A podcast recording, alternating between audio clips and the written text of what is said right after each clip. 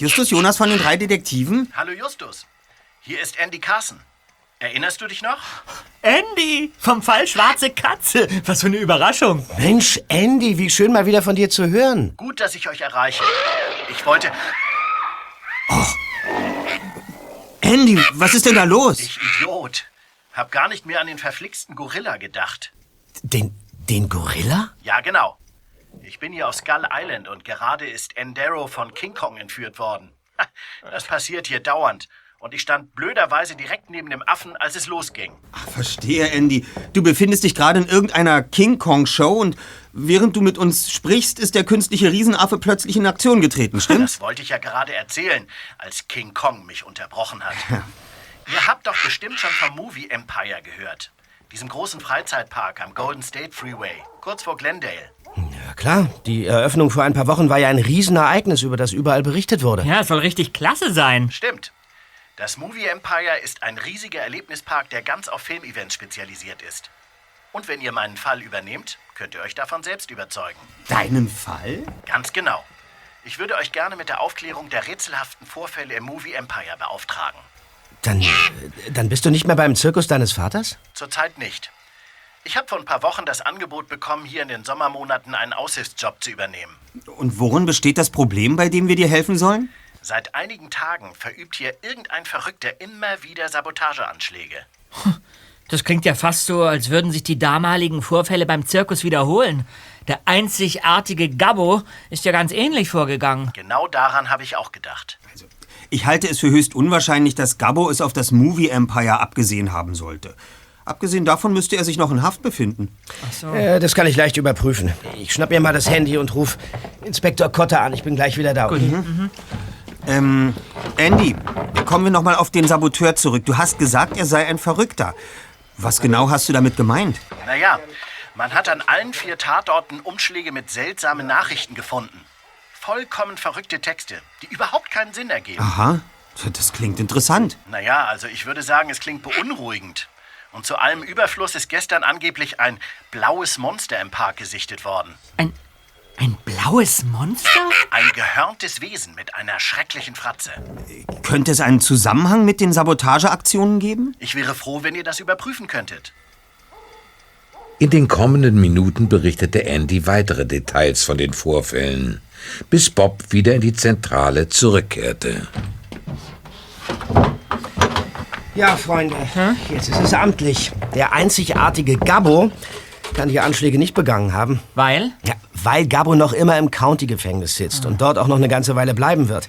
Aber letzte Woche, da wurde ein Handy bei ihm in der Zelle gefunden. Ach. Ja, die sind im Gefängnis natürlich verboten, aber Gabbo hat's geschafft, sich eins reinschmuggeln zu lassen. Zweifellos, weil er wusste, dass Gespräche über die regulären Telefone mitgeschnitten werden. Ganz genau. Und über die Anrufliste des Handys konnte festgestellt werden, dass Gabbo in den Tagen zuvor mehrfach eine bestimmte Telefonnummer in Burbank angerufen hat. Das ist ja nur ein Steinwurf vom Movie Empire entfernt. Diese Tatsache weist aber noch nicht auf ein Verbrechen hin. Naja, also die Nummer in Burbank gehört einem gewissen Gregory äh, Cuttage oder Kettig. Und der war ein Mithäftling von Gabbo, der gerade erst entlassen wurde. Ah, somit sind Gabbo und dieser Kettig zumindest ausreichend verdächtig, um sie auf unsere Ermittlungsliste zu setzen. Ganz genau. Ah, Ja, und wie gehen wir jetzt vor? Andy, können wir noch heute zu dir in den Park kommen, damit du uns ein bisschen rumführst? Kein Problem. Ich bespreche das mit Judy Nigel. Die ist hier für Koordination und Sicherheit der Live-Shows verantwortlich. Dann fahren zwei von uns zu Movie Empire und einer nimmt sich Kettig vor. Äh, das kann ich machen. Vielleicht drückt Inspektor Cotter ein Auge zu und verrät mir, wo dieser Kettig wohnt. Ausgezeichnet. Wenn nichts dazwischen kommt, können wir gegen halb vier bei dir sein, Andy. Alles klar. Am besten kommt ihr zum Osteingang. Ich freue mich auf euch. Ja, bin Ebenfalls. gespannt, Sie wiederzusehen. Bis gleich. Ist was? Na, sag's schon. Wir warten auf die offizielle Verkündung. Ah, verstehe. Kollegen, wir haben einen neuen Fall.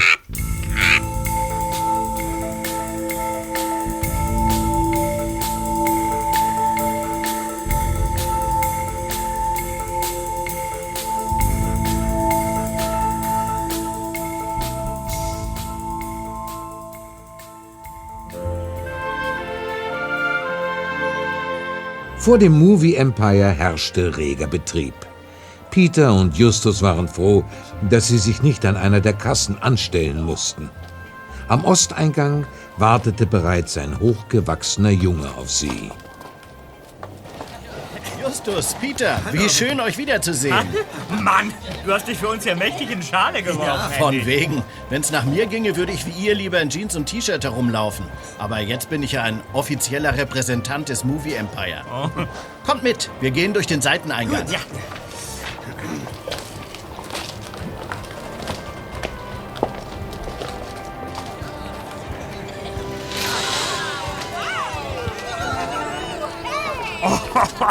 Wir befinden uns jetzt auf dem Hauptplatz der Galactic World mit dem Schwerpunkt Science Fiction. Seht mal da drüben. Da unterhält sich E.T. mit dem Monster aus Alien. Hm, wahrscheinlich fragt er nach Kleingeld, um nach Hause zu telefonieren. Achtung, Jungs, gleich wird's laut. Marty McFly fährt in seinem DeLorean mal wieder zurück in die Zukunft. Wahnsinn!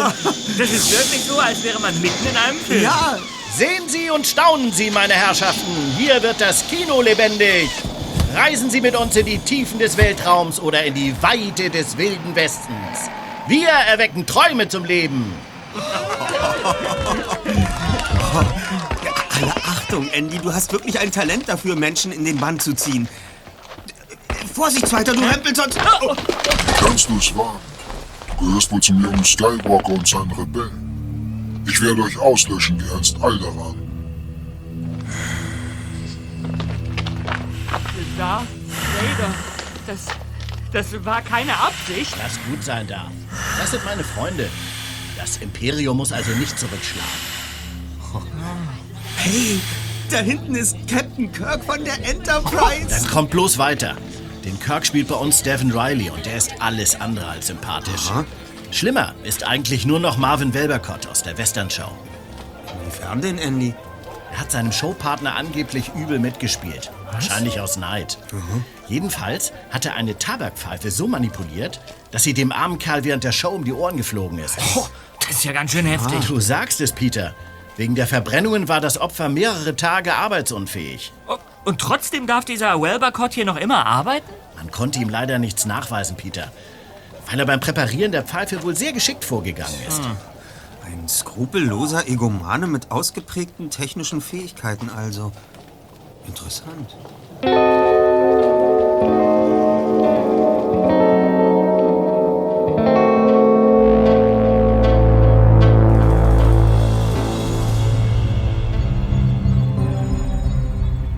In der Zwischenzeit hatte Bob Inspektor Cotta besucht und weitere Informationen über den Ex-Häftling Katic erhalten. Unter anderem seine Adresse in Burbank. Der dritte Detektiv fuhr direkt vom Präsidium aus dorthin.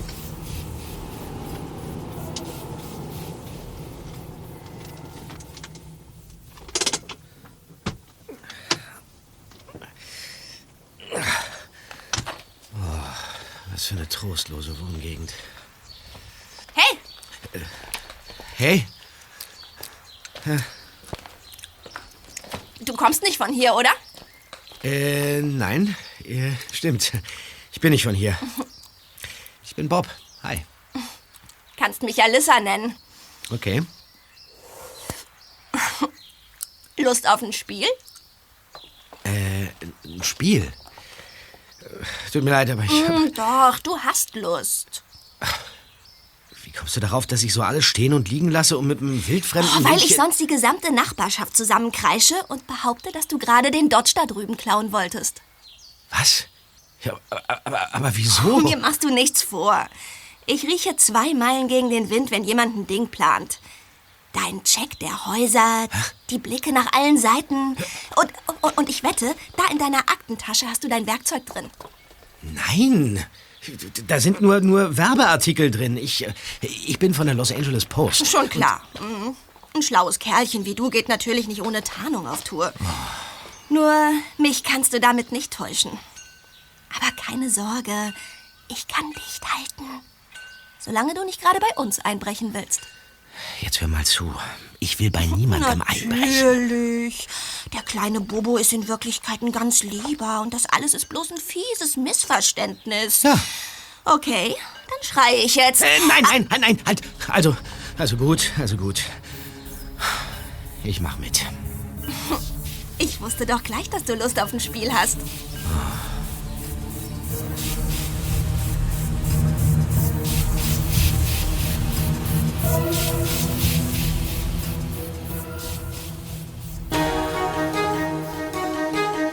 Im Movie Empire hatte Andy, Peter und Justus in der Zwischenzeit in den Superheldenbereich geführt. Unauffällig zog er dabei einen zusammengefalteten Zettel aus seiner Tasche. Hier. Diese Nachricht ist nach dem ersten Vorfall gefunden worden. Dabei wurde ein Spider-Man-Darsteller verletzt. Eine Gebäudekulisse ist auf ihn gestürzt, während er einen Handstand vorführte. Das klingt ja noch übler als die Sache mit diesem Welberkott und der Pfeife. Darf ich den Zettel mal sehen, Andy? Klar, aber die Worte des Saboteurs ergeben absolut keinen Sinn. Es ist verboten, einen Regenschirm auf offener Straße aufzuspannen. Das ist wirklich absurd. So war es auch bei den anderen Vorfällen. Beim vorletzten Anschlag hat der Täter das Kostüm unseres Frankenstein-Darstellers ruiniert. Ein Schaden von knapp 1000 Dollar. Ja, und die Nachricht, die man hinterher gefunden hat, war vermutlich auch völlig bekloppt, stimmt's? Ganz genau. Sie lautete, es ist ungesetzlich, mit dem Auto rückwärts zu fahren. Und ich nehme mal an, dass in der Frankenstein-Show keine Autos vorkommen, oder? Kein einziges. Und einen Tag vorher hatte der Saboteur eine Requisitenbox der Mary Poppins Revue in Brand gesteckt. Ach, zum Glück konnte das Feuer schnell gelöscht werden. Ja, und äh, wie lautete die Nachricht dort? Hier steht's. Unansehnliche oder deformierte Personen müssen die Öffentlichkeit meiden. Das ist doch einfach idiotisch. Mary Poppins mag ja manches sein, aber ganz bestimmt nicht deformiert. Sage ich doch, es ist total verrückt. In der Autoshow kam es heute Morgen auch noch zu einem Unfall. Jemand hat sich an einem der Wagen zu schaffen gemacht. Der Fahrer ist mit einem blauen Auge davongekommen. Und wisst ihr, wie da die Botschaft lautete? Mittwochs dürfen keine Bananen gegessen werden? Noch absurder. Es ist nicht gestattet zu fischen, während man auf dem Hals einer Giraffe sitzt. Auf einer Giraffe? So stand es in der Botschaft. Das Ganze scheint tatsächlich keinen Sinn zu ergeben, aber. Aber äh, ich sehe, du hast da noch einen Zettel. Stimmt. Aber der gehört zu keinem Tatort. Das war die erste Botschaft, die überhaupt aufgetaucht ist. Ja? Sie lag eines Morgens vor dem Büro von Judy Nigel. Äh, der Frau, die für die Sicherheit der Shows verantwortlich ist? Richtig. Zuerst hielt sie es für einen Scherz. Aber kurz darauf begann die Sabotageakte. Und äh, wie lautet der Text?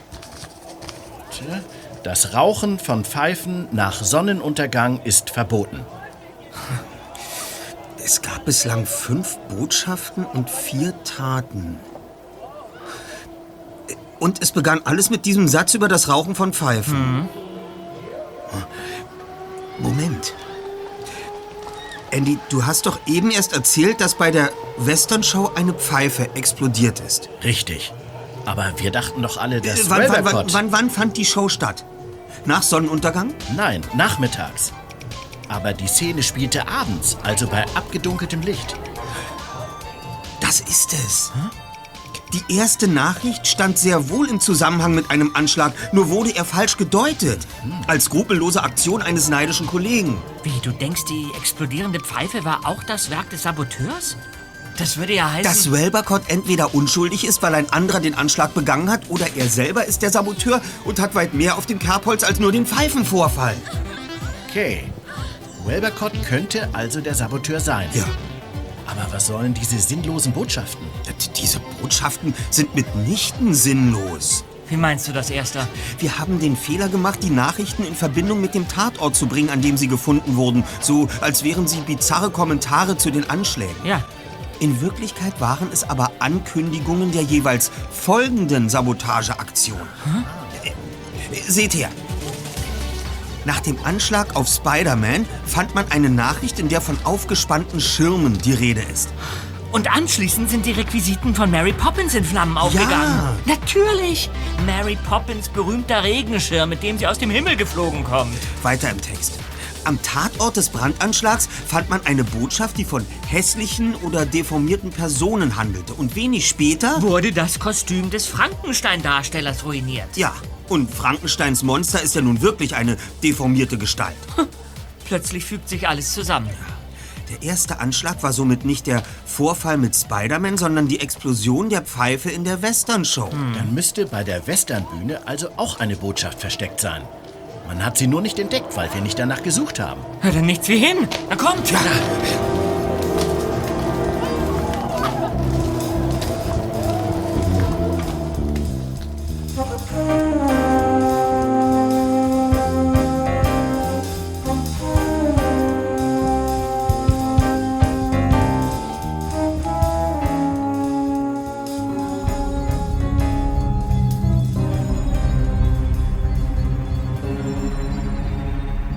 Bobs Verwunderung stieg von Sekunde zu Sekunde.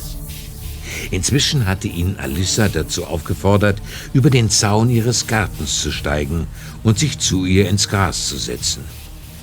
Neben ihr stand ein großer, verschmutzter Umzugskarton. Tja, äh, Alissa, was ist denn das nun für ein Spiel, von dem du mir vorhin erzählt hast? Keine Hektik. Geht gleich los, Bobo.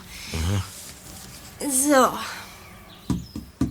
Wir spielen jetzt das Weißt es oder nicht Spiel. Ja, okay, und wie geht das? Ist ganz leicht. Abwechselnd stellt jeder dem anderen drei Fragen. Okay. Wenn die Antwort richtig ist, kommt der andere wieder dran. Und wenn sie falsch ist, dann muss derjenige seinen Arm hier in das seitliche Loch dieses Kartons reinstecken. Tja, und dann ist die große Frage, beißt es oder nicht? Da, da ist also ein, ein Tier in dem Karton. Ja, logisch. Sonst würde das Spiel ja keinen Sinn machen. Also, ich, ich steck meinen Arm da nicht rein, auf gar keinen Fall. Tja, es liegt ganz bei dir. Entweder du spielst mit oder wir testen, wie schnell ich die Nachbarn herbeischreien kann. Also schön. Okay, Das ist die richtige Einstellung, Bobo. Dann stelle ich dir jetzt die erste Frage. Also, auf einer Skala von 1 bis 10, wie schön bin ich? du willst wissen, wie schön du bist? Yep. Okay, ähm, du bist, ähm, eine Neun. Quatsch. Ich bin allerhöchstens eine siebeneinhalb und das weißt du auch. Nein, nein, nein, ich, äh, ich, ich finde dich wirklich toll. Das ist eine ganz klare Neun, ehrlich. So, so. Wenn ich wirklich eine Neun für dich bin, Ja. dann. Dann willst du mich doch bestimmt gerne küssen, stimmt's? Ja, natürlich würde ich dich gerne küssen, aber wenn uns die äh, Nachbarn sehen und das deinen Eltern erzählen, dann... Im Lügen bist du eine echte Niete, Bobo. Na los, steck den Arm rein. Wie tief denn? Na, bis zum Ellenbogen. Bis zum Ellbogen. Und wie lange? Genau zehn Sekunden.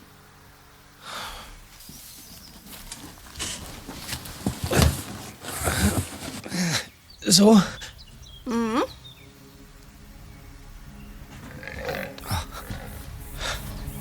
Reicht's jetzt langsam?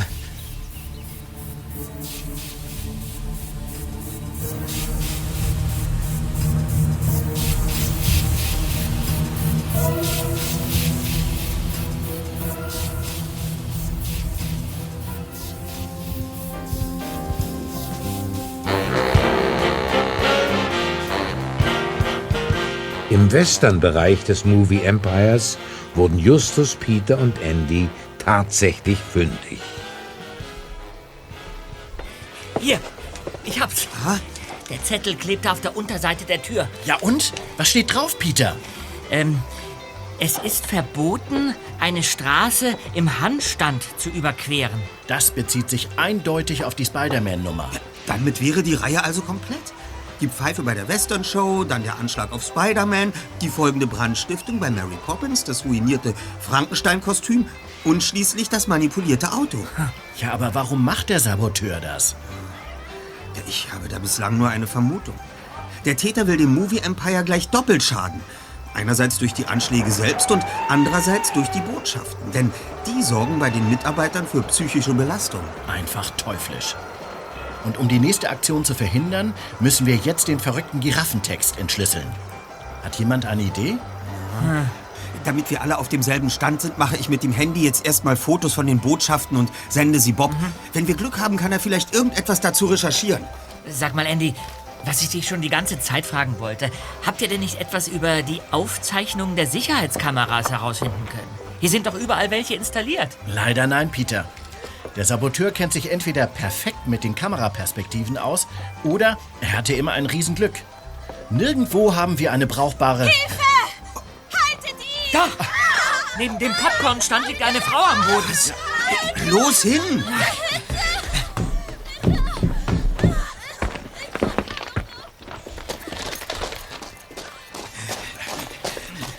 Mein Name ist Andy Carson. Ich arbeite hier. Was ist passiert, Madame? Meine Kamera. Jemand hat mir meine Fotokamera aus der Hand gerissen und mich dann umgestoßen. Können Sie sagen, wie der Dieb aussah? Ich. Ich glaube, es war ein Mann. Aber vom Gesicht war nichts zu sehen.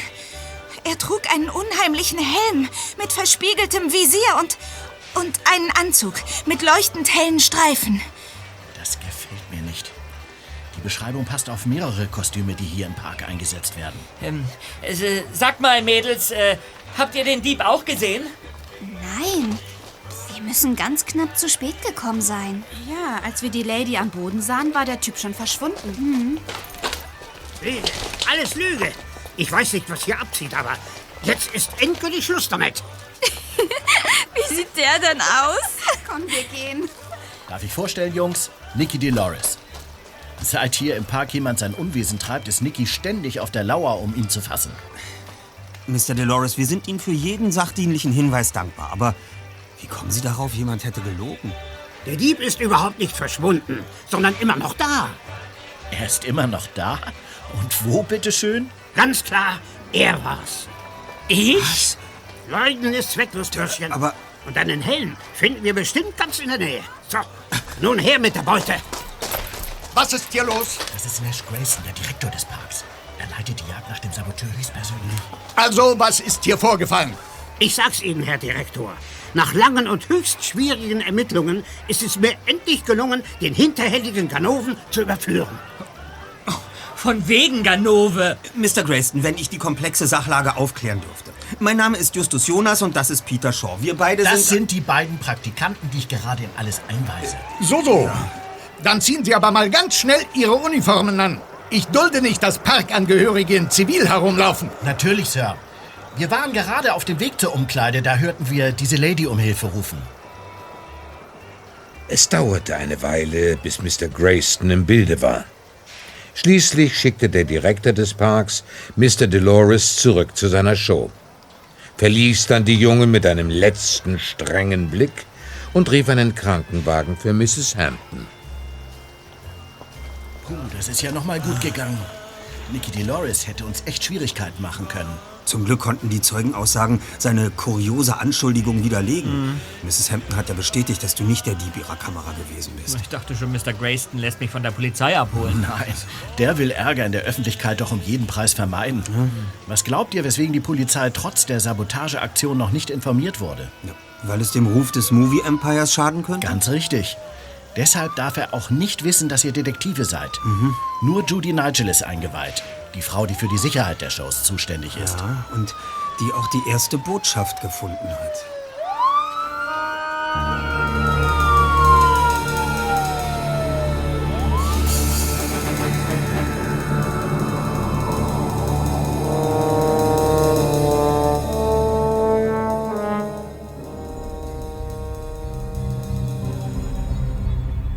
Während Bob seinen Arm in den Karton hielt, blickte er hektisch zu Alyssa hinüber, die mit erhobenen Fingern die Sekunden herunterzählte. Noch drei, zwei, eins. Jetzt. Geschafft. Oh, Bravo, Bobo. Deine Hand ist sogar noch dran. Ja. Respekt. Zur Belohnung darfst du jetzt deine Frage stellen. ja, warum zum Henker machst du das? Langeweile. Weil ich den ganzen Tag hier rumhängen und die Straße beobachten muss. Was, du musst die Straße beobachten? Wieso das denn? Das ist eine neue Frage, Bobo. Jetzt bin ich wieder dran. Okay. Die LA Post-Sache vorhin. Hast du da die Wahrheit gesagt? Nein, das habe ich nicht. Na bitte. Ist doch gar nicht so schwer, die Wahrheit zu sagen. Jetzt bist du wieder dran. Du kennst die Frage ja schon. Warum musst du die Straße beobachten? Weil ich dafür bezahlt werde, nach Cops Ausschau zu halten. Jetzt bin ich wieder dran. Warum bist du wirklich hier, Bobo? Ich bin Detektiv. Ja. Und im Auftrag eines Klienten hier, um eine verdächtige Person zu observieren. Wow. Das ist so verrückt, dass es garantiert stimmt. Also dann, Zeit für deine dritte Frage. Okay, äh. Wer hat dich beauftragt, auf der Straße nach Polizisten Ausschau zu halten? War ja klar, dass ein Detektiv diese Frage stellen musste. Tja. Der Typ heißt Kettig, wohnt drüben in dem Wohnblock. Ist gerade aus dem Knast raus und will wohl nicht so schnell wieder rein. Du wirst diesem Typen aber nicht sagen, dass ich hier war, oder? Warum sollte ich? Ich soll ja bloß auf Cops und seinen Bewährungshelfer achten. Von Detektiven war nie die Rede. Hm. Und hat er dir gesagt, warum sich die Polizei für ihn interessieren könnte? Du kennst die Regeln. Drei Fragen, drei Antworten pro Person. So ist das Spiel. Okay. Mach's gut, Bobo. Ja. Hat Spaß gemacht, dich kennenzulernen. Du bist echt was Besonderes. Ja, das äh, bist du auch. Viel besonderer geht's wirklich nicht. Es gibt nur wenige, die das weiße Licht in sich tragen. Du gehörst dazu. Wir werden uns irgendwann wiedersehen. Okay. Äh, und äh, was ist jetzt eigentlich in dem Karton? Glaub mir, Bobo. Das willst du gar nicht wissen.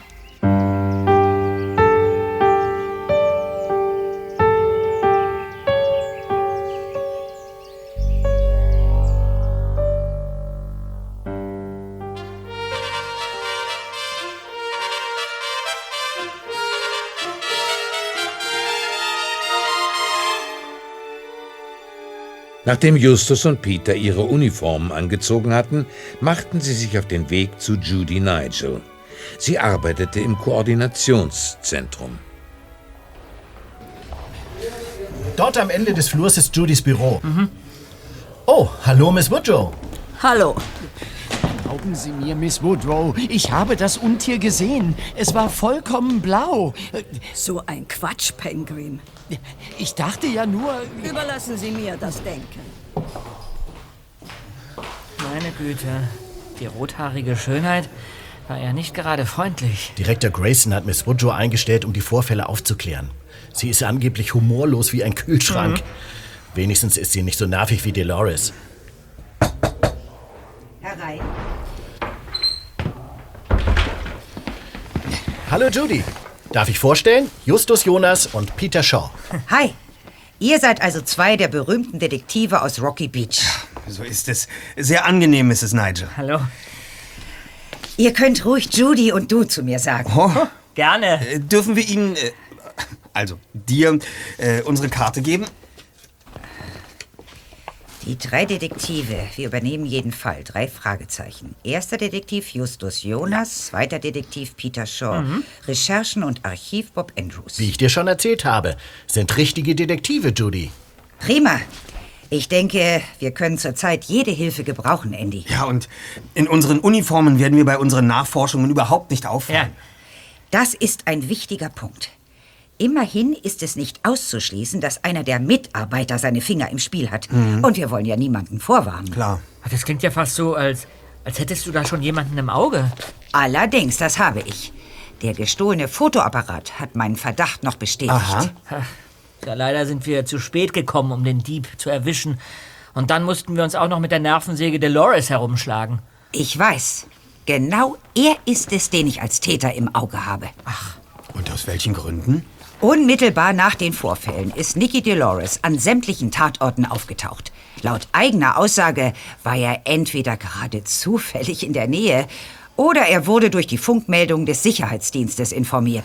Darüber hinaus kennt er sich im Park natürlich bestens aus und weiß, an welchen Orten man für die Sicherheitskameras unsichtbar ist. Ja, aber die bestohlene Frau hat den maskierten Täter doch als groß und schlank beschrieben. Ja, ja. Das machte Loris sonderbares Verhalten allerdings nicht weniger verdächtig. Er könnte ja ein Komplize des Saboteurs sein, der ihm für seine Aktionen die nötige Rückendeckung liefert. Das denke ich auch.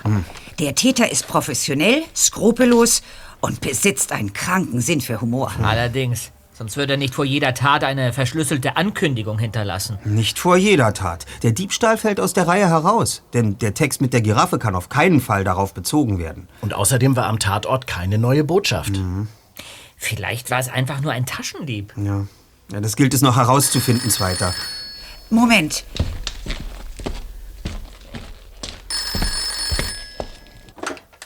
Ja, bitte?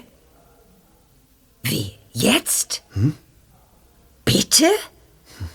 Das darf doch wohl nicht wahr sein. Gut, habe verstanden. Was hast du, Judy? Das war Clark von der Parkaufsicht. Das blaue Monster ist wieder aufgetaucht. Was?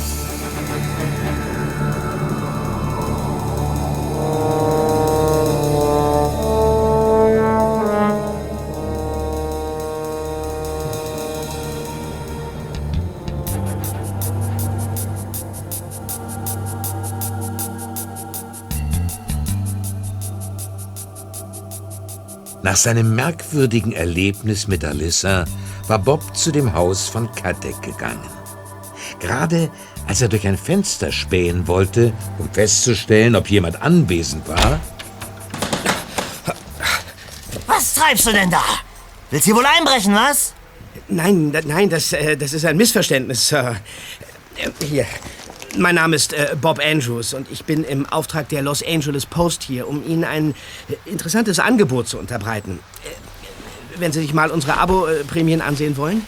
Ah! Brauche diesen Quatsch nicht. Außerdem muss ich dringend telefonieren. Also sieh zu, dass du Land gewinnst. in diesem Moment sah Bob, dass Katic beim Herausholen seines Handys ein zerknülltes Stück Papier aus der Tasche gefallen war. Unauffällig trat er einen Schritt vor und stellte seinen Fuß drauf. Äh, entschuldigen Sie bitte vielmals die Störung, es wird nicht wieder vorkommen. Das will ich für dich hoffen. Das nächste Mal bin ich nämlich nicht mehr so freundlich.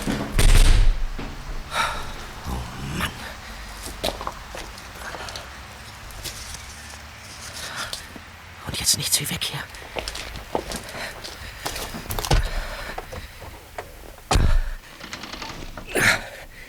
Jetzt bin ich doch mal gespannt, was dem Typen da aus der Tasche gefallen ist. Was hat denn das zu bedeuten?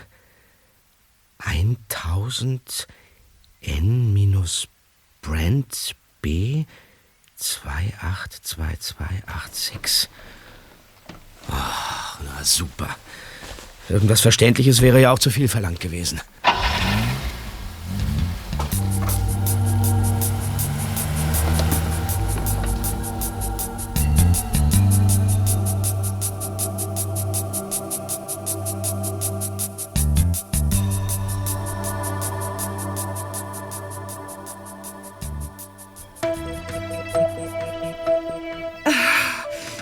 Blaue Monster. Es scheint wirklich mehr als ein Hirngespinst zu sein. Immerhin wurde es bereits mehrfach gesichtet. Ganz genau. Gestern erst haben zwei Jungen ausgesagt, sie hätten im Urwaldareal ein schreckliches blaues Ungeheuer gesehen. Hm. Und wegen der vielen Monsterattraktionen hier hast du das zunächst als kindliche Fantasie abgetan, oder? Stimmt. Aber gerade eben hat eine Gruppe von vier Erwachsenen in der Dschungelwelt auch ein blaues Untier gesehen, das ihnen einen höllischen Schrecken eingejagt hat. Aber, aber kann das nicht doch eins eurer künstlichen Biester gewesen sein? Nein, die Beschreibung passt überhaupt nicht auf etwas aus unserem Park. Kommt, wir müssen zur Dschungelwelt.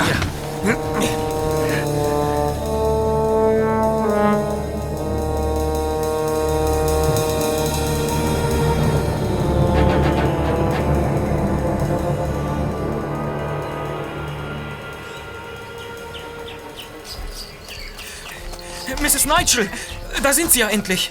Ich habe wirklich mein Möglichstes versucht, aber die Gruppe musste weiter, weil ihr Bus in Kürze abfährt. Schon gut, Clark. Das ist ja nicht Ihre Schuld.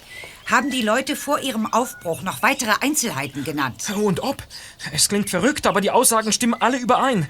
Demnach haben die Leute ein riesiges, löwenartiges Wesen gesehen, das in einem dunklen Blau geschimmert hat. Was? Angeblich war es mindestens vier Meter groß, äh, hatte eine wallende Mähne und, und, und zwei geschwungene spitze Hörner. Das kann doch nicht wahr sein. Und angeblich war der Kopf nicht der eines Tieres, sondern sah aus wie eine menschliche Fratze mit einem Maul voller Reißzähne. Ein Manticore. Hä? Was meinst du damit, Justus? Der Manticore ist ein Mischwesen, das der griechisch-persischen Mythologie entstammt. Die Beschreibung passt ziemlich genau. Allerdings habe ich bisher noch nie etwas von einem blauen Manticore gehört.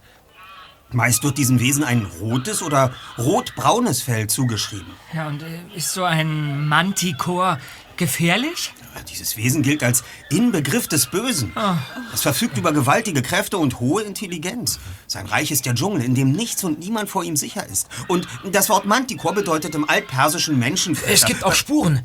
Ich habe mir schon gedacht, dass sie wichtig sind. Deshalb habe ich den Bereich abgesperrt. Das war ausgesprochen umsichtig, Clark. Dann führen Sie uns doch gleich mal hin. Natürlich. Kommen Sie. Ja.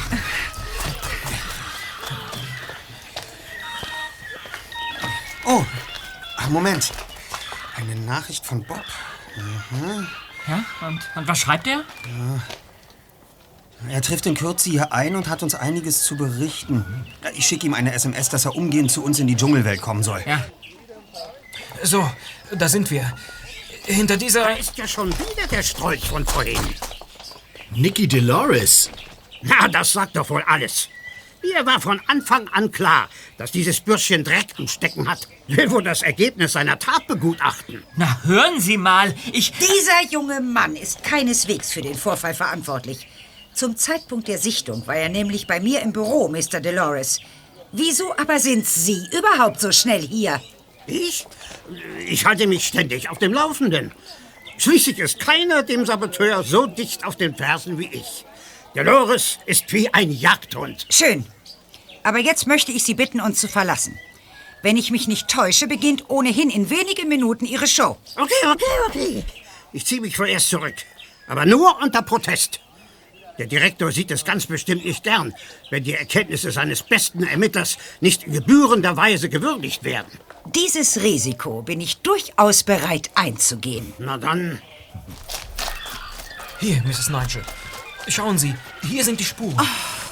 Aha, das ist allerdings erstaunlich. Darf ich auch mal sehen? Brauchen Sie mich noch, Madame? Nein, danke, Clark. Wir kommen dann allein zurecht. Sehr wohl, Madame. Nun, Andy, was denkst du? Also, ich würde sagen, diese Spuren stammen definitiv von einer echten Raubkatze. Aber das kann doch nicht sein. Ich weiß, wie verrückt sich das anhört, aber ein Irrtum ist ausgeschlossen. Ich bin im Zirkus mit diesen Tieren aufgewachsen, schon vergessen? Diese Abdrücke kann man nicht mit untergeschnallten Sohlen imitieren. Ist, ist es wirklich ausgeschlossen, dass ein Trick dahinter steckt? Vollkommen. Und hier an den Dornen hängt ein kleines blaues Fellbüschel. Du weißt, dass ich unseren Zirkuslöwen Ratscha kenne, seit ich ein kleiner Junge war. Ja. Also den Geruch von Raubkatzen erkenne ich sogar im Schlaf. Hier, riech mal. Hm. Ja, Andy hat recht. Wenn wir es hier wirklich mit einer echten Raubkatze zu tun haben, muss ich sofort Mr. Grayston informieren. Das wäre ja eine unberechenbare Gefahr für die Besucher. Es ist noch schlimmer. Was ist schlimmer? Nach der Schrittlänge und der Tiefe der Tatzenspuren zu urteilen, muss dieses Tier mindestens dreieinhalb Meter groß sein und um die 400 Kilogramm wiegen. Nein. Unglaublich. Keine Raubkatze würde solche Maße erreichen. Selbst sibirische Tiger werden nicht annähernd so groß. Vielleicht äh, ein Bär? Ausgeschlossen. Das sind ganz eindeutig Katzenabdrücke. Nur dürfte es eine solch riesige Raubkatze gar nicht geben. Also, was auch immer hier passiert ist, es hat nichts mit der bisherigen Anschlagsserie zu tun. Niemand ist zu Schaden gekommen und es gibt keine neue Botschaft. Hm. Wäre ja auch ziemlich seltsam, wenn der Saboteur einen Manticore nicht von einer Giraffe unterscheiden könnte. Die Giraffe.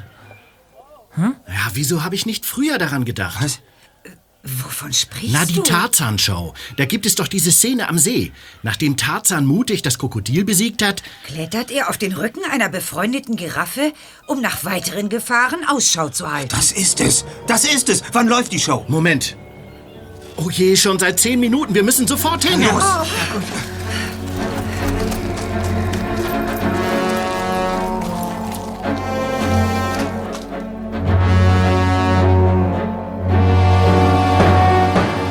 Als Justus Peter, Andy und Mrs. Nigel bei der Tarzan-Show ankamen, stieg der Hauptdarsteller soeben aus dem aufgewühlten See, in dem man gerade noch den Rücken der täuschend echten Krokodilattrappe abtauchen sah. Der zweite Detektiv sprintete als erster los. Er übersprang die Abgrenzung zur Bühne und hastete laut rufend auf die imposante animatronische Giraffe zu, die Tarzan gerade erklettern wollte.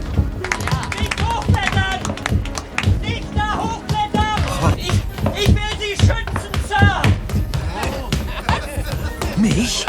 Das ist ja wohl die Höhe. Sag mal, bist du nicht mehr ganz dicht? Was hast du hier zu suchen? Mrs. Nigel? Schnell, geben Sie mir das Mikrofon.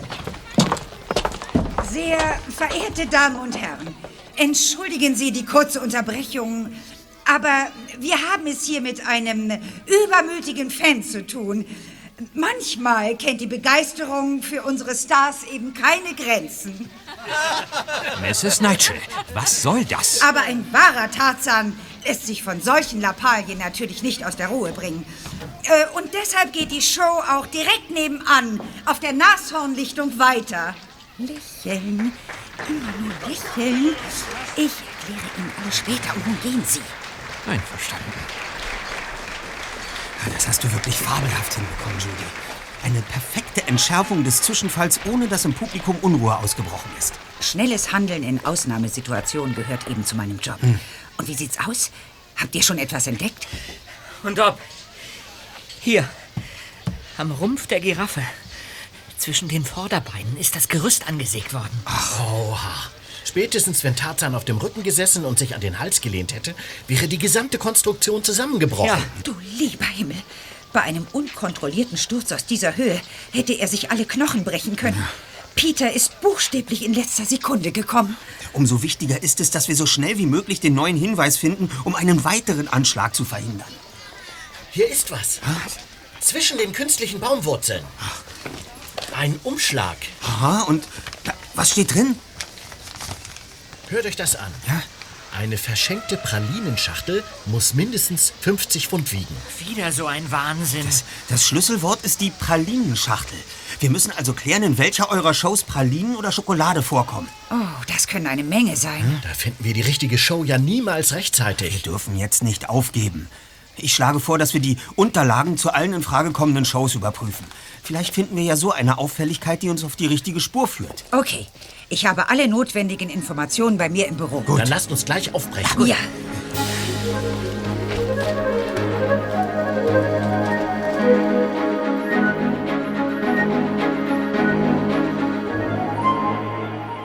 Fieberhaft machten sich Justus, Peter und Andy in Mrs. Nigels Büro an die Arbeit.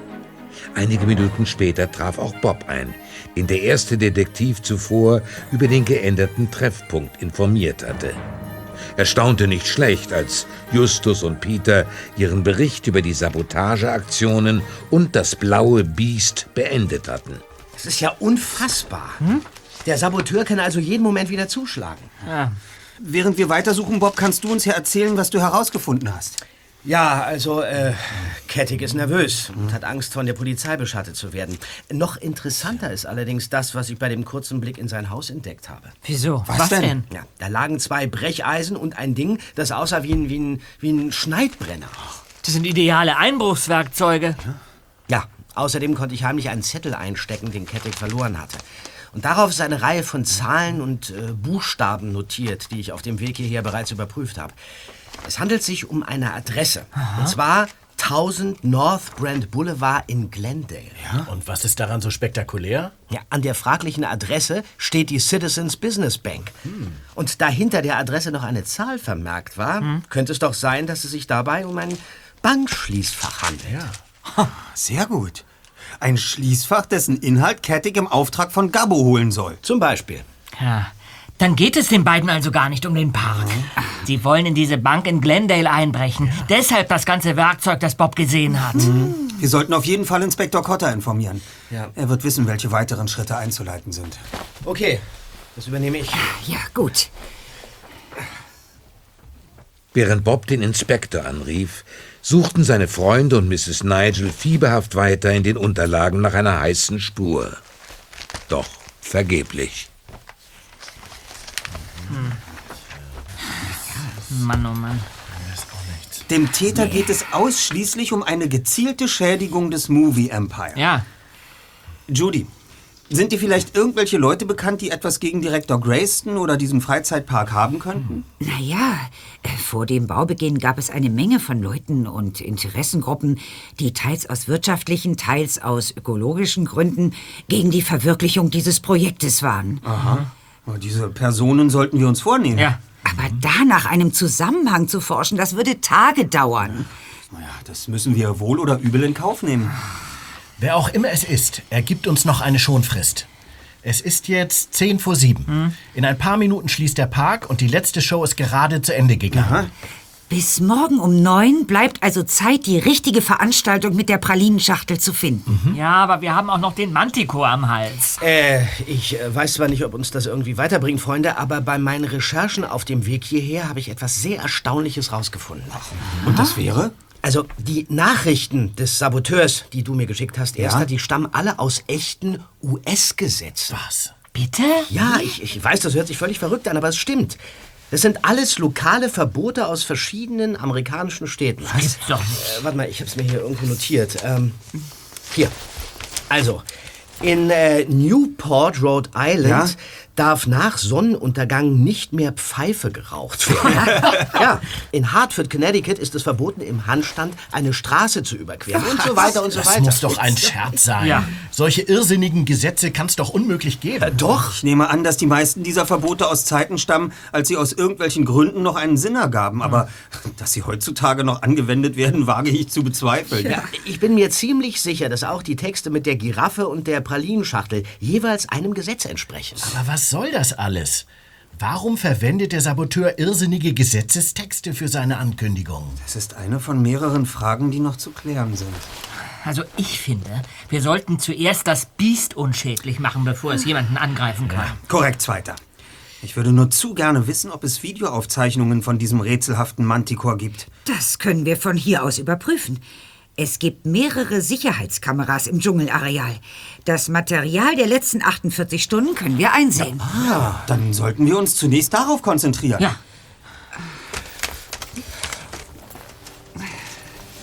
Dann wollen wir mal. Ja. Jetzt bin ich mal gespannt. Nicht nur du. Auf dem großen Flachbildschirm erschienen vier verschiedene Kameraperspektiven. Judy Nigel spulte die DVD immer wieder im Schnelldurchgang vor, bis Peter plötzlich zusammenzuckte. Da ist es! Links oben, in dem Gebüsch. Moment, ich schalte auf Standbild. Oh Mann. Ich habe keine Ahnung, was das ist, aber es ist riesig. Das Vieh muss weit über drei Meter groß sein. Das hat tatsächlich Hörner. Und einen gebogenen Skorpionstachel am Ende seines Schwanzes. Es ist tatsächlich ein Manticore. Zumindest hat diese Kreatur das Aussehen eines Manticores. Aber kein verkleideter Löwe oder Tiger könnte derartige Ausmaße erreichen. Es muss irgendetwas anderes sein, und zwar ein Wesen aus Fleisch und Blut. Die Bewegungen sind absolut natürlich. So etwas lässt sich nicht künstlich nachmachen. Ja, ja. Aber was ist es dann?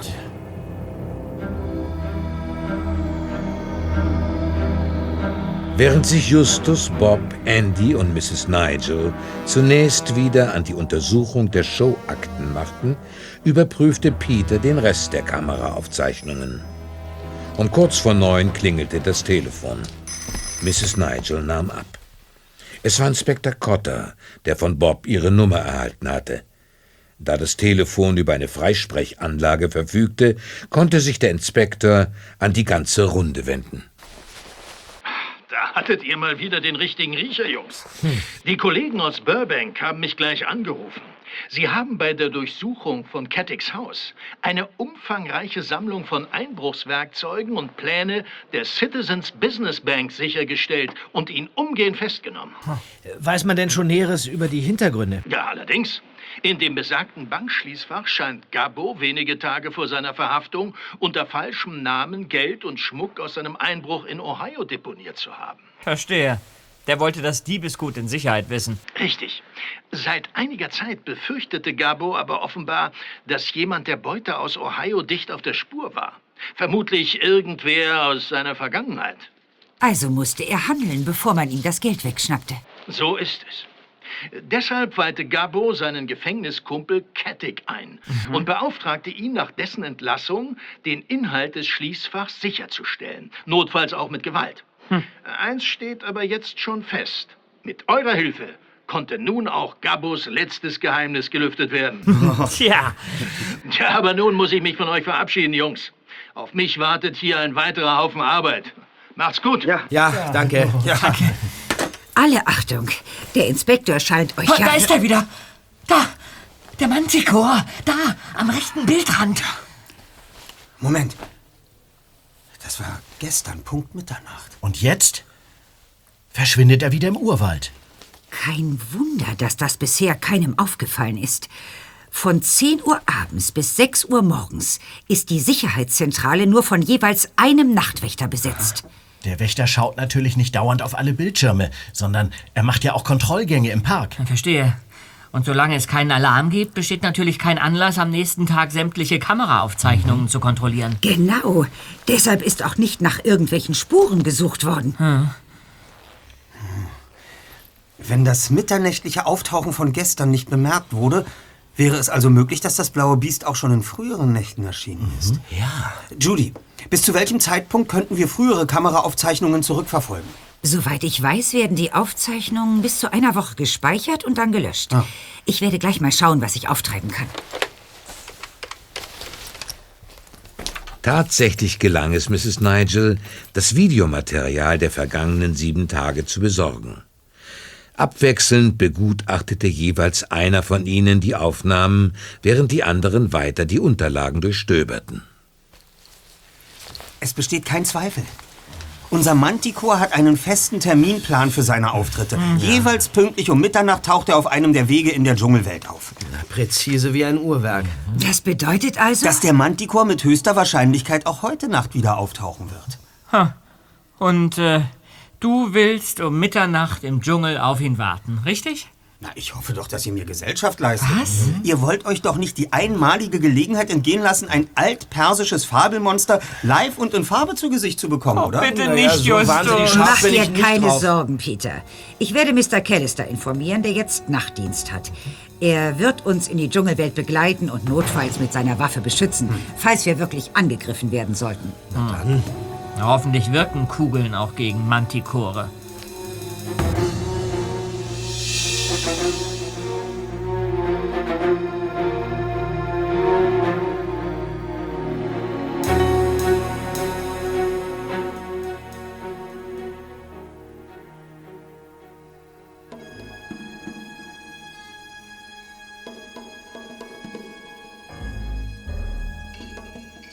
In der Dunkelheit wirkte der Dschungel um ein Vielfaches unheimlicher als bei Tageslicht.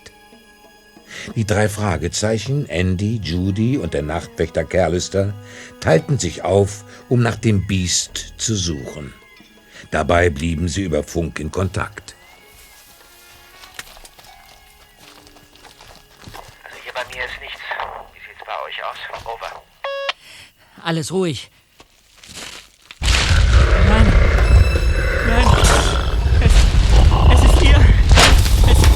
Es, es wird mich fressen.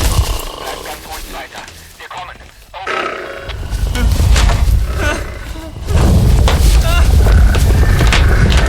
Da bin ich schon. Aber das gibt es doch nicht. Just. Helles Licht mit deiner Taschenlampe. Das macht es womöglich noch aggressiver. Sehr lebensecht. Alle Achtung. Nein!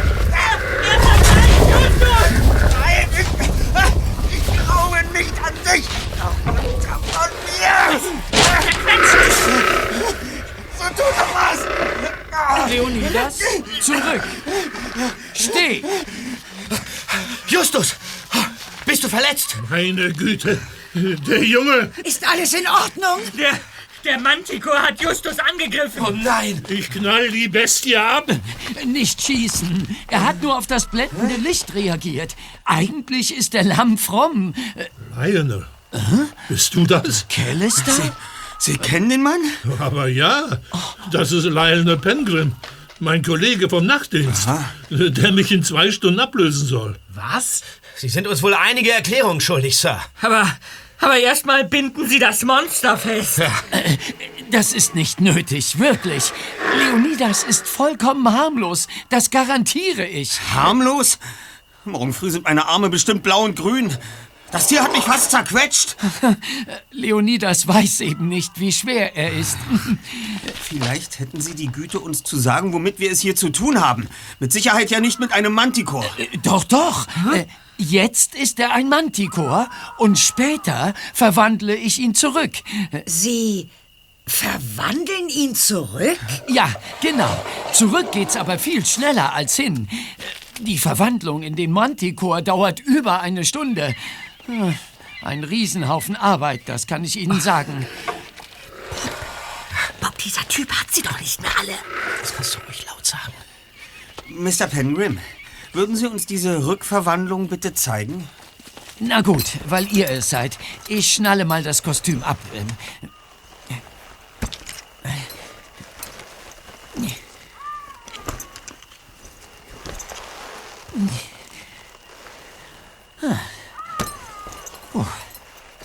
Unter den fassungslosen Blicken seiner Zuschauer schnallte Lionel Pangrim nun mit geübten Griffen die täuschend echte gehörnte Maske des Manticores ab.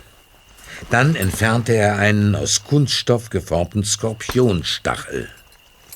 Leise, grollend richtete sich die riesige Katze auf. Mit ihrem gewaltigen, über dreieinhalb Meter großen Körper bot sie auch ohne Manticore-Verkleidung einen ehrfurchtgebietenden Anblick. So, darf ich vorstellen? Leonidas, der stärkste Liga der Welt. Liga? Davon habe ich noch nie gehört. Sieht aus wie ein riesiger, mutierter Tiger in Blau. Ich Esel. Wegen dieser ganzen Manticore-Ablenkung habe ich es sträflich vernachlässigt, logische Schlussfolgerungen zu ziehen. Wenn es kein Löwe und kein Tiger sein konnte, musste es zwangsläufig ein Liger sein. Und was ist ein Liger? Liger sind Hybriden, also Kreuzungen zwischen einem männlichen Löwen und einem weiblichen Tiger. Das Auffälligste an ihnen ist ihre enorme Größe, mit der sie ihre Eltern deutlich übertreffen. Hm. Liga zählen deshalb zu den größten Katzen der Erdgeschichte. Hm. Ja, und warum habe ich noch nie von diesen Tieren gehört? Weil sie sehr selten sind und in freier Wildbahn überhaupt nicht vorkommen. Das liegt daran, dass sich die Lebensräume von Löwen und Tigern nicht überschneiden. Äh, Das ist richtig. Liga gibt es ausschließlich in menschlicher Haltung, als Ergebnis gezielter Kreuzung. Früher hat man das ganz bewusst getan, um Attraktionen für Zoos und Zirkusse zu schaffen. Ja, aber heutzutage ist dieses Vorgehen extrem umstritten. Leonidas ist eine der größten Attraktionen diesseits des Pazifik. Zu bewundern in Penguins Paradise am Santa Ana Freeway. Sie haben also einen privaten Tierpark, in dem Sie Leonidas vor Publikum präsentieren, richtig? Ja, aber es kommt kaum noch jemand. Die Leute interessieren sich nicht mehr für echte Wunder. Und damit wollten Sie sich nicht abfinden? Och, es steckt so viel Energie und Talent in Leonidas. Er verdient es, ein großes Publikum zu verzaubern.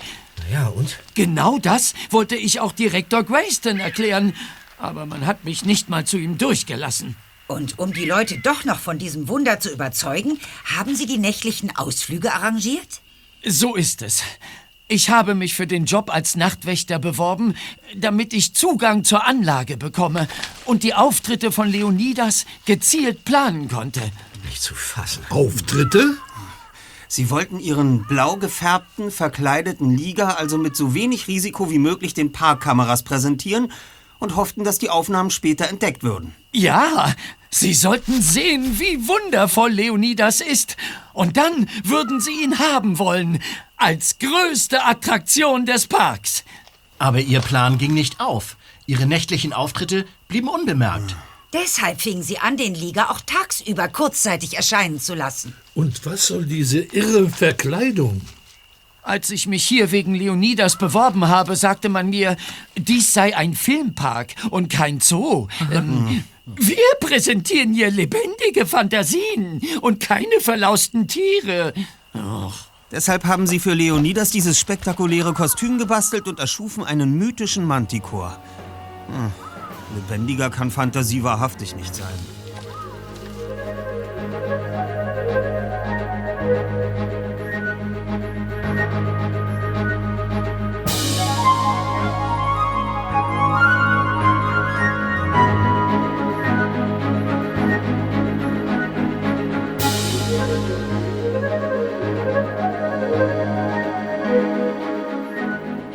Noch in dieser Nacht wurden die Behörden eingeschaltet. Leonidas wurde abgeholt und in den Zoo von Los Angeles gebracht, wo er es künftig besser haben sollte als in dem winzigen Tierpark.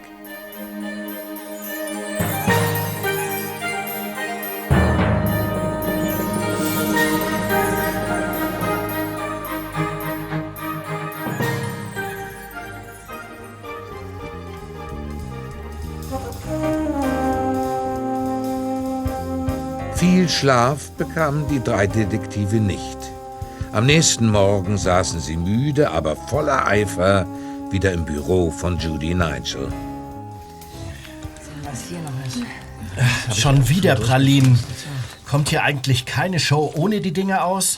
Wenigstens ist der Fall mit dem Manticore gelöst. Das stimmt, ja. Aber unser Saboteur läuft immer noch frei herum. Und der Diebstahl der Kamera ist auch Die noch nicht ge- Kamera. Was ist damit? Ich frage mich schon die ganze Zeit, warum jemand eine Billigkamera klaut, aber nicht die Handtasche mit den Wertsachen.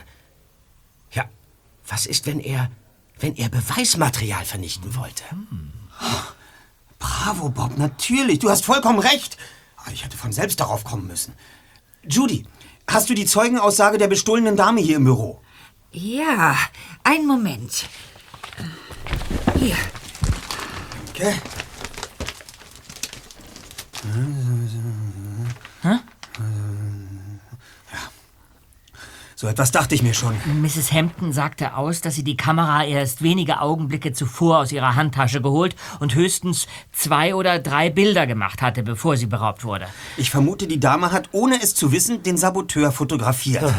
Und er muss etwas Verräterisches getan haben, sonst wäre er nicht so versessen darauf gewesen, die Kamera in die Hand zu bekommen. Genau. Vielleicht war er gerade dabei, sich zu maskieren. Und weil er bemerkt hat, wie er fotografiert wurde, musste er sich die Kamera beschaffen. Richtig. Und wir müssen herausfinden, was genau auf dem Bild zu sehen war. Wie willst du das denn anstellen? Die Kamera ist doch weg. Stimmt. Die steht uns nicht mehr zur Verfügung. Aber die Aufnahmen der Parkkameras. Wir kennen ja genau den Ort des Diebstahls. Wenn Mrs. Hampton die Kamera erst wenige Augenblicke vorher aus der Handtasche geholt hat. Dann finden wir sie im Umfeld des Tatorts vielleicht auf den Videoaufnahmen. Und wenn wir die finden, dann entdecken wir vielleicht auch den Saboteur bei einer verräterischen Aktion. Ja.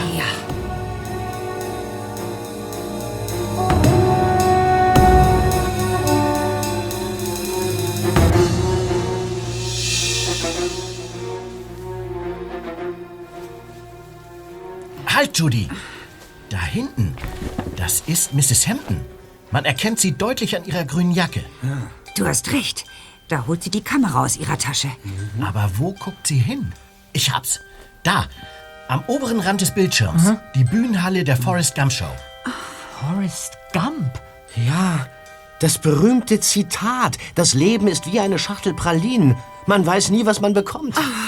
Jetzt wissen wir also, wo der Saboteur heute zuschlagen wird. Ja, stimmt, aber, aber da muss noch mehr zu sehen sein, denn. Da! Schalte auf Pause, Judy! Tatsächlich. Eine Gestalt, die aus einem Seiteneingang der Bühne schleicht. Das gibt es doch nicht. Seht euch das an.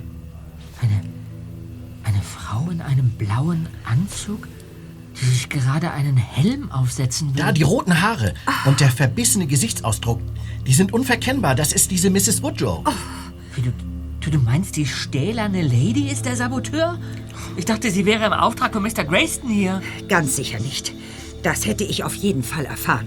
Dann hat sie sich als Sicherheitsbeauftragte ausgegeben, um in Ruhe ihre Sabotageaktionen zu planen. Wirklich gerissen. Da alle Parkangestellten wissen, wie selbstherrlich Mr. Grayson schaltet und waltet, hat niemand ihre Autorität in Frage gestellt. Ich würde meine Hand nicht dafür ins Feuer legen. Aber es kann sein, dass ich die Frau kenne. Was? Wirklich? Ich habe euch ja erzählt, dass es zahlreiche Interessengruppen gab, die gegen das Movie Empire waren. Richtig. Da war auch ein Mann namens Gary Monaghan, ähm, der eine Option auf das Land hier erworben hatte. Er wollte hier eine Solar-Hotelanlage errichten. Nach einem zähen Rechtsstreit gegen Mr. Grayston musste er das Vorhaben aber aufgeben. Ja, und Miss Woodrow hat für Monaghan gearbeitet? Mehr noch, sie ist seine Tochter. Im Prozess hat sie ihn aktiv unterstützt. Dann steckt also unsere rothaarige Miss Monaghan alias Miss Woodrow hinter den Anschlägen. Um Gottes Willen! Gleich beginnt die Forrest Gump Show. Ich lasse die Veranstaltung absagen. Dann machen wir uns schon mal auf den Weg. Beeilt euch! Kollege!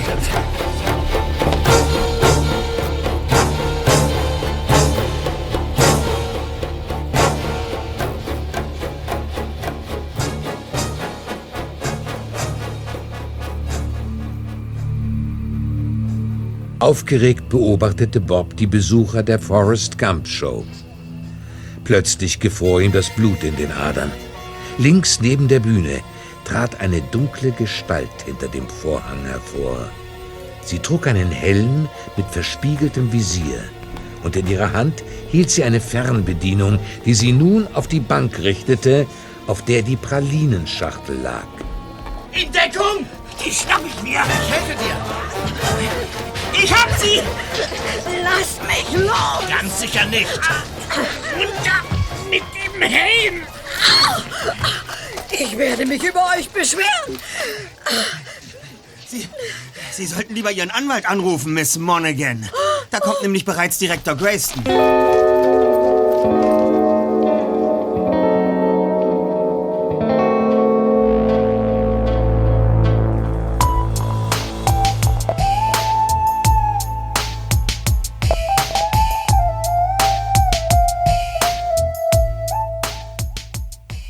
Halbe Stunde später befand sich Miss Monaghan gemeinsam mit Mrs. Nigel, den drei Detektiven, Andy und Mr. Grayston im Büro des Parkdirektors, der die Saboteurin mit versteinerter Miene anblickte. Du also, Lindsay. Ja, ich, Nash. Und wage nicht zu sagen, du wüsstest nicht warum. Ihren Worten entnehme ich, dass Sie einander kennen, richtig? Kennen? Ha, wir waren ein Paar. Allerdings nur für wenige Wochen. Bis zu dem Tag, als die richterliche Entscheidung zugunsten des Filmparks fiel. Danach hat er mich eiskalt abserviert. Du verdrehst dir doch völlig die Tatsachen, Lindsay. Ach ja? Du hattest doch behauptet, die Sache zwischen dir und mir hätte nichts mit dem Bauvorhaben zu tun. Nun, Du hast sogar gesagt, dass du mir zuliebe auf das Movie Empire verzichten würdest. Und ich, naive Idiotin, habe dir geglaubt und dir sogar noch alles über Daddys Solarhotel erzählt. Ich habe dich nicht dazu gezwungen. Aber es kam dir gerade recht. Als dir klar wurde, was Daddy bauen wollte, hast du gemeinsam mit deinen Anwälten plötzlich diesen uralten Paragraphen hervorgezaubert. Einen Paragraphen? Ja, ein irrsinniges Verbot auf diesem Gebiet, außermilitärisch zu nächtigen. Es war uralt und längst in Vergessenheit geraten. Aber Daddys Traum ist an diesem Gesetz zerschellt. Und da schworen Sie Rache. Ja, ich konnte nicht einfach so aufgeben wie mein Vater. Nash Grayston sollte bezahlen. Und äh, weil er Sie damals mit einem äh, verrückten Paragraphen besiegt hat, haben Sie bei Ihren Sabotageaktionen ebenfalls irrsinnige Gesetzestexte verwendet. Eigentlich hätte Mr. Grayston Sie daran erkennen müssen. Der? Ein egoistischer Macho wie Nash wäre doch niemals auf die Idee gekommen, dass ausgerechnet eine Ex-Freundin sich an ihm rächen könnte. Sie wollten Mr. Graystons Lebenstraum ruinieren, so wie er zuvor den Traum ihres Vaters zunichte gemacht hat. Dafür haben Sie in Kauf genommen, dass unschuldige Menschen in Gefahr gebracht wurden. Von der Sachbeschädigung mal ganz abgesehen. Sie werden sich zweifellos vor Gericht dafür verantworten müssen. Mann, oh Mann. Das waren wohl die aufregendsten 18 Stunden meines Lebens. Fehlt eigentlich nur noch... Herr Direktor! Herr Direktor! Mr. DeLawrence? Es hat zwar eine Weile gedauert, aber jetzt habe ich den Täter endlich überführt. Irrtum ausgeschlossen. Sie wollen wissen, wer es ist? Okay, okay, okay. Dieser Fettmops hier. Was? Ich? Aber. Ganz klar. Kein Zweifel. Er war es.